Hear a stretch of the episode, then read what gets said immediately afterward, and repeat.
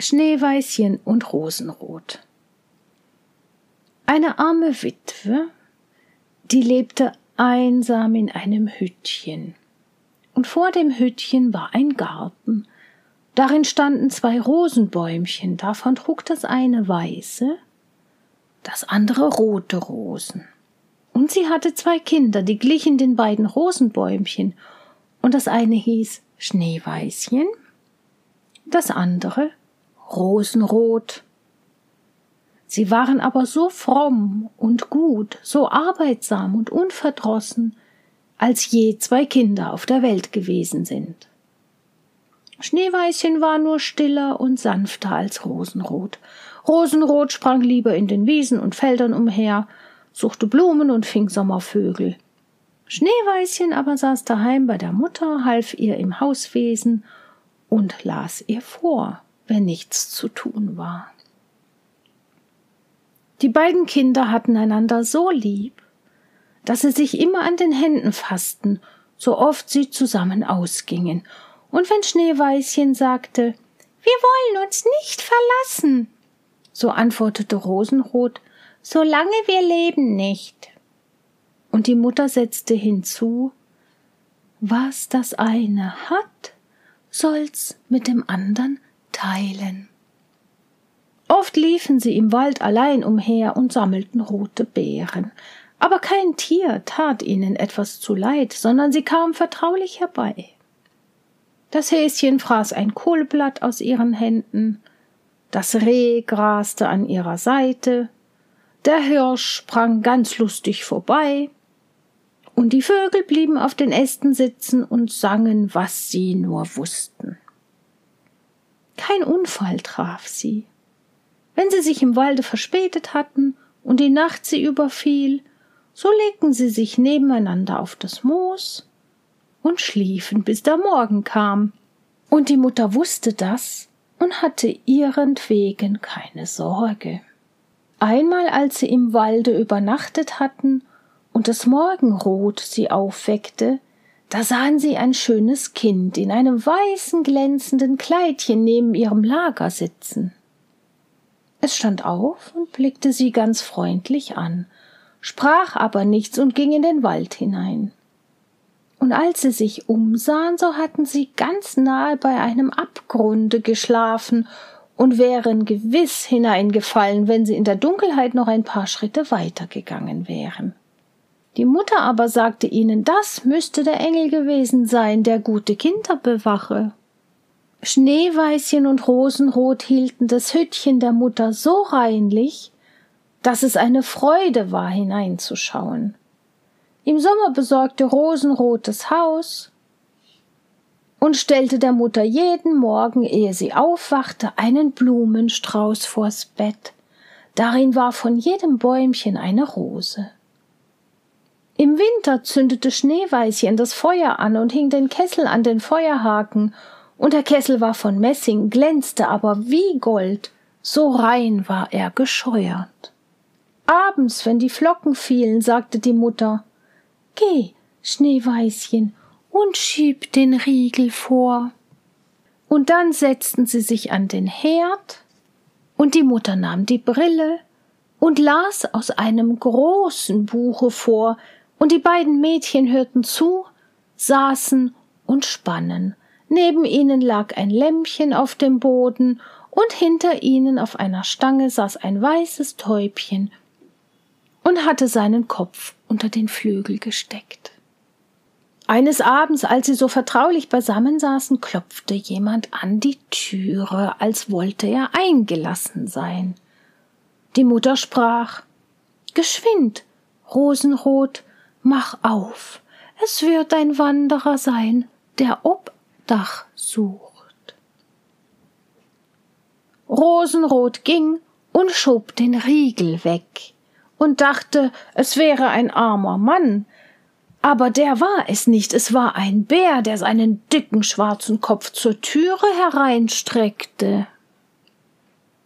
Rosenrot schrie laut und sprang zurück. Das Lämmchen blökte, das Täubchen flatterte auf und Schneeweißchen versteckte sich hinter der Mutter Bett. Der Bär aber fing an zu sprechen und sagte Fürchtet euch nicht, ich tu euch nichts zu leid. Ich bin halb erfroren und will mich nur ein wenig bei euch wärmen. Du armer Bär, sprach die Mutter, leg dich ans Feuer und gib nur acht, dass dir dein Pelz nicht verbrennt.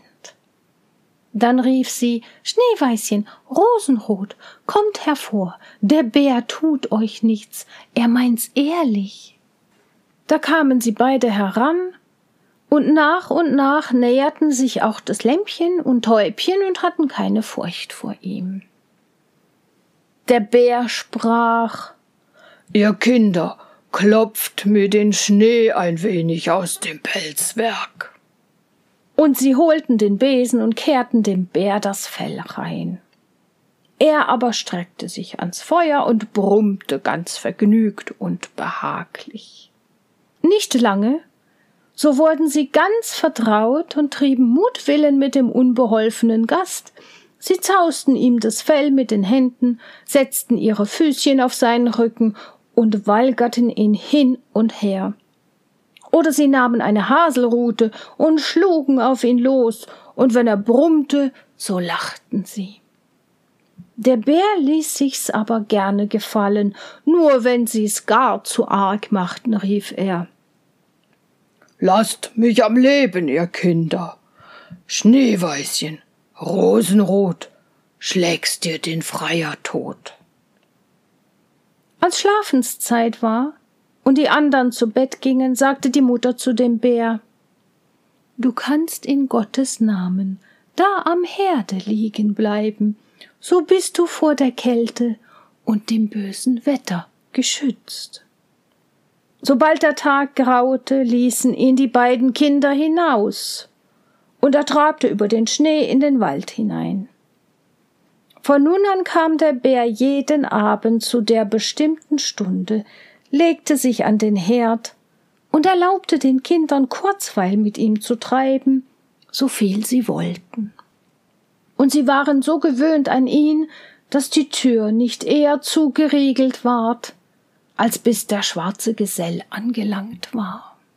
Als das Frühjahr herangekommen und draußen alles grün war, sagte der Bär eines Morgens zu Schneeweißchen Nun muss ich fort und darf den ganzen Sommer nicht wiederkommen.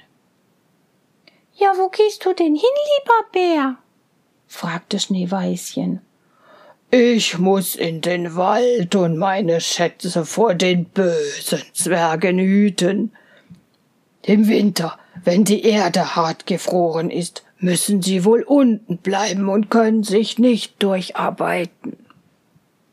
Aber jetzt, wenn die Sonne die Erde auftaut und erwärmt hat, da brechen sie durch, steigen herauf, suchen und stehlen, was einmal in ihren Händen ist und in ihren Höhlen liegt, das kommt so leicht nicht wieder an das Tageslicht.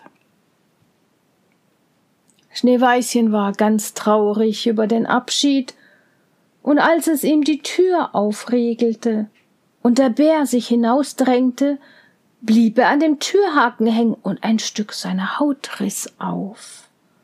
Und da war es Schneeweißchen, als hätte es Gold durchgeschimmert. Aber es war seiner Sache nicht gewiss. Der Bär lief eilig fort und war bald hinter den Bäumen verschwunden. Nach einiger Zeit schickte die Mutter die Kinder in den Wald, Reisig zu sammeln. Da fanden sie draußen einen großen Baum, der lag gefällt auf dem Boden und an dem Stamme sprang zwischen dem Gras etwas auf und ab, sie konnten aber nicht unterscheiden, was es war. Als sie näher kamen, sahen sie einen Zwerg mit einem alten, verwelkten Gesicht und einem ellenlangen, schneeweißen Bart. Das Ende des Bartes war in einer Spalte des Baums eingeklemmt, und der Kleine sprang hin und her wie ein Hündchen, an einem Seil und wusste nicht, wie er sich helfen sollte. Er glotzte dem Mädchen mit seinen roten, feurigen Augen an und schrie Was steht ihr da? Könnt ihr nicht herbeigehen und mir Beistand leisten? Ja, was hast du angefangen, kleines Männchen? fragte Rosenrot. Du dumme neugierige Gans, antwortete der Zwerg. Den Baum hab ich mehr spalten wollen, um kleines Holz in der Küche zu haben. Bei den dicken Klötzen verbrennt gleich das bisschen Speise, das unser ein braucht, der nicht so viel hinunterschlingt als ihr grobes, gieriges Volk. Ich hatte den Keil schon glücklich hineingetrieben und es wäre alles nach Wunsch gegangen, aber das verwünschte Holz war zu glatt und sprang unversehens heraus.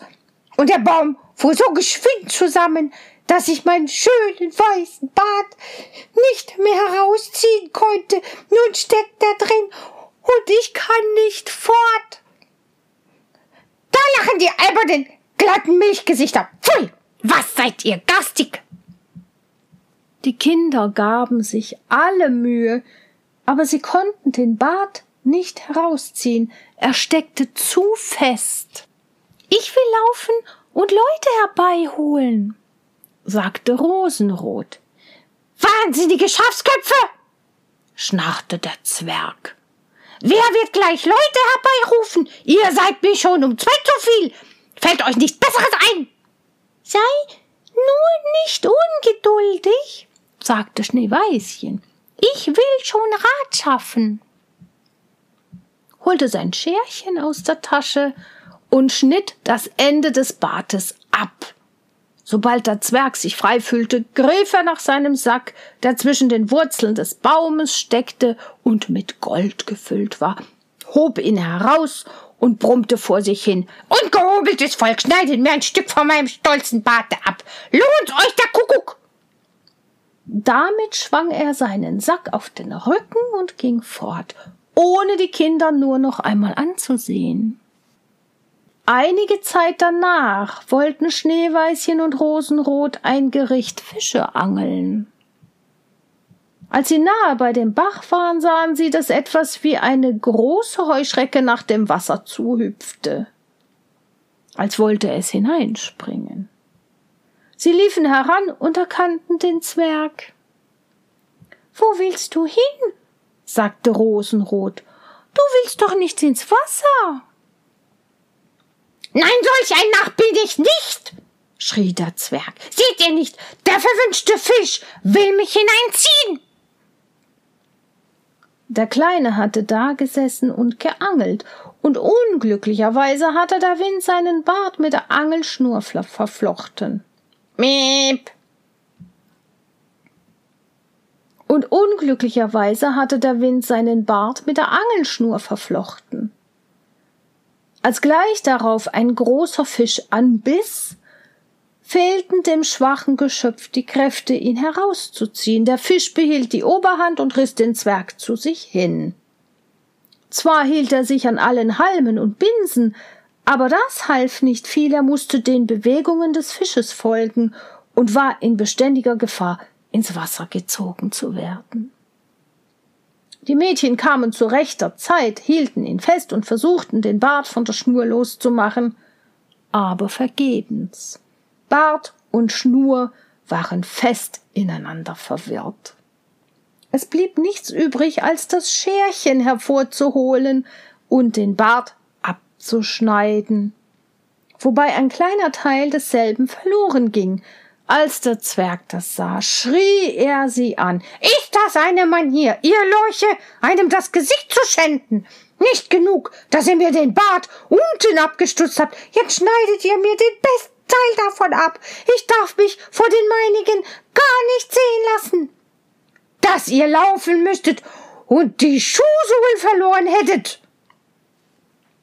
Dann holte er einen Sack Perlen, der im Schilfe lag, und ohne ein Wort weiter zu sagen, schleppte er ihn fort und verschwand hinter einem Stein. Es trug sich zu, dass bald hernach die Mutter die beiden Mädchen nach der Stadt schickte, Zwirnnadeln, Schnüre und Bänder einzukaufen.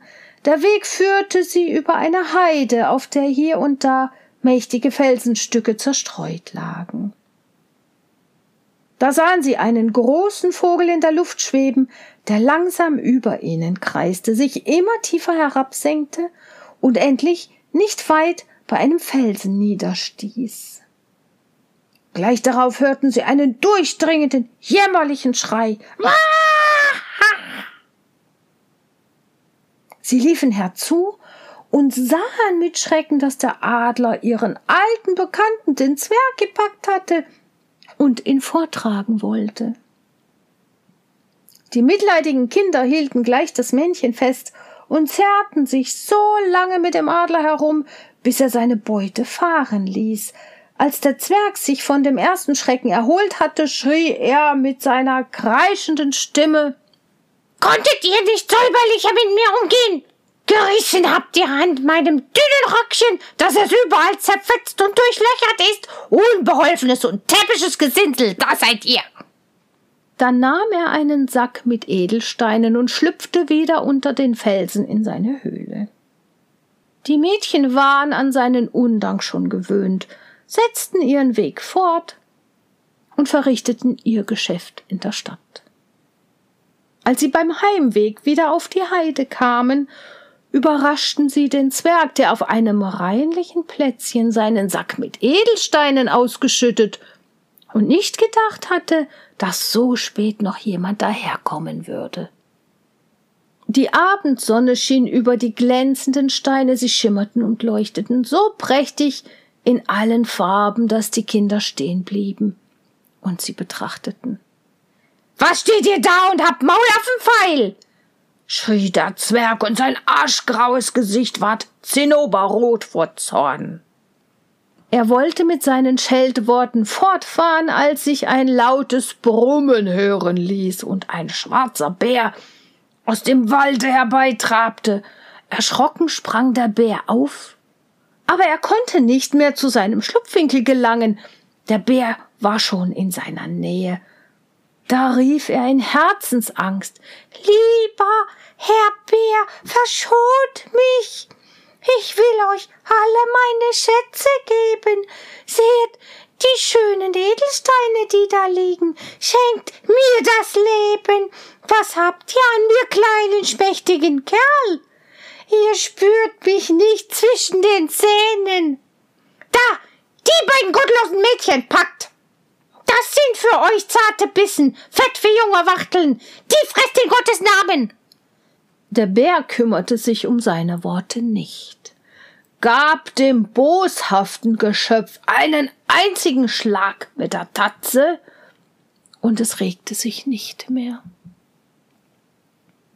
Die Mädchen waren fortgesprungen, aber der Bär rief ihnen nach Schneeweißchen und Rosenrot, fürchtet euch nicht, wartet, ich will mit euch gehen. Da erkannten sie seine Stimme und blieben stehen. Und als der Bär bei ihnen war, fiel plötzlich die Bärenhaut ab, und er stand da als ein schöner Mann und war ganz in Gold gekleidet. Ich bin eines Königs Sohn, sprach er, und war von dem gottlosen Zwerg, der mir meine Schätze gestohlen hatte, verwünscht, als ein wilder Bär in dem Walde zu laufen, bis ich durch seinen Tod erlöst würde. Jetzt hat er seine wohlverdiente Strafe empfangen. Schneeweißchen ward mit ihm vermählt und Rosenrot mit seinem Bruder und sie teilten die großen Schätze miteinander, die der Zwerg in seine Höhle zusammengetragen hatte. Die alte Mutter lebte noch lange Jahre ruhig und glücklich bei ihren Kindern. Die zwei Rosenbäumchen aber nahm sie mit, und sie standen vor ihrem Fenster und trugen jedes Jahr die schönsten Rosen, weiß und rot.